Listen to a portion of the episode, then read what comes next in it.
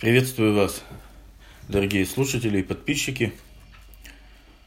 В сегодняшнем выпуске, сегодня понедельник, 14 февраля, 12 часов 6 минут.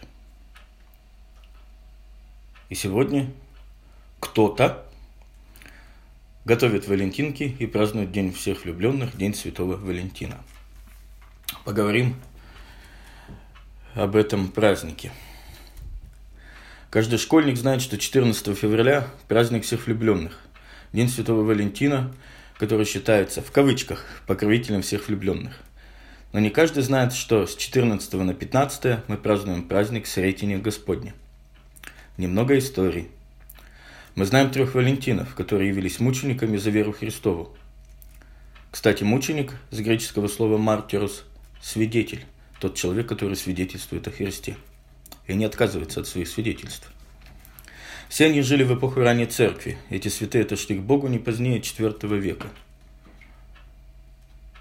Мы знаем, что один из этих трех погиб в Карфагене вместе с единоверцами, и больше ничего не известно. Второй был епископом Энтерамны. Это сейчас современный город Терни. Простите, может, Терни.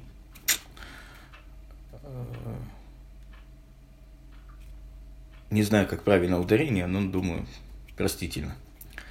Известно, что он был казнен во время гонений на христиан, возможно, в конце третьего века, в эпоху императора Аврелиана или на сто лет раньше.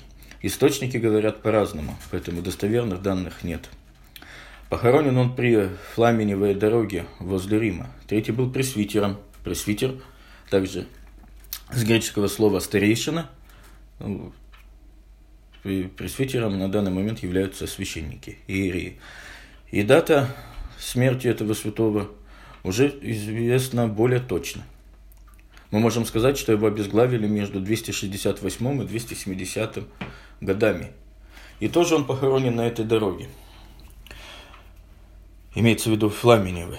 В наше время мощи пресвитера покоятся частично в Риме, частично в Дублине, а мощи епископа Валентина в городе Терни или Терни. В V веке Папа Римский Геласий прославляет большую часть мучеников, и туда входит Валентин, но который из вышеуказанных мы не знаем. Но можем привести цитату из акта прославления. «Как людей, чьи имена справедливо почитаются среди людей, но чьи деяния ведомы лишь Господу». Таково было определение при канонизации.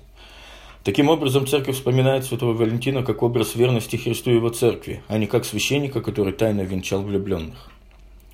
Легенда влюбленных появляется намного позже. Английский поэт Джеффри Чоссер в 1382 году в своей поэме «Птичий парламент» упоминает, что птицы в Валентинов день начинают искать себе свою пару. В энциклопедии Брукауза и Эфрона утверждается, что 14 февраля в Англии и Шотландии в старину сопровождался своеобразным Э, обычаем. Накануне дня, посвященного Святому Валентину, собирались молодые люди и клали в урну соответственное их числу количество билетиков с обозначенными на них именами молодых девушек. Потом каждый вынимал один такой билетик.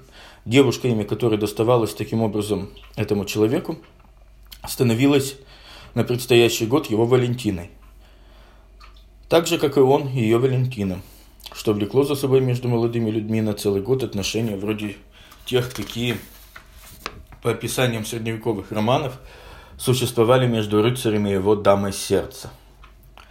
Самой первой Валентинкой считается записка, отправленная из тюрьмы в лондонском Тауэре в 1415 году Карлом, герцогом Орлеанским, и адресованная его супруге. Кстати, во время и вследствие Э, реформы Римско-католической церкви, которая коснулась святцев и календаря, празднования святых, произведенной в 1969 году празднование памяти святого Валентина как общецерковного святого было упразднено. Основание тому было такое, что не имеется никаких сведений об этом мученике, кроме имени и информации, что его усекли мечом. А вот в православной церкви древние Валентины почитаются – Валентин Римлянин, пресвитер, священник, почитается в июле.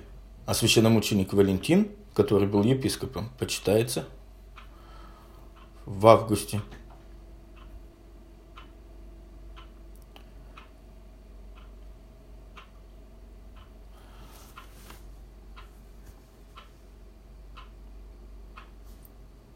Так, эта традиция валентинок, которая зародилась в Англии и Франции, позже попала в новый свет. Интересно, что, к примеру, День Святого Валентина сейчас в той же Франции не отмечают, за исключением редких особ.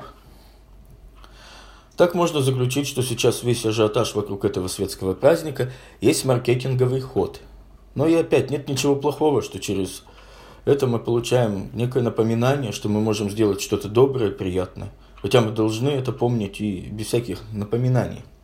И давайте будем помнить, что это не церковный в данный момент сейчас праздник. Все же это светский праздник, и никакой религиозной подоплеки в нем нет. А дарить подарки и свои улыбки всегда хорошо. Поэтому давайте всегда будем радовать своих родных, близких и всех окружающих нас. Заканчиваю этот выпуск. Всем мира и добра. С вами был Алексей Рыжков.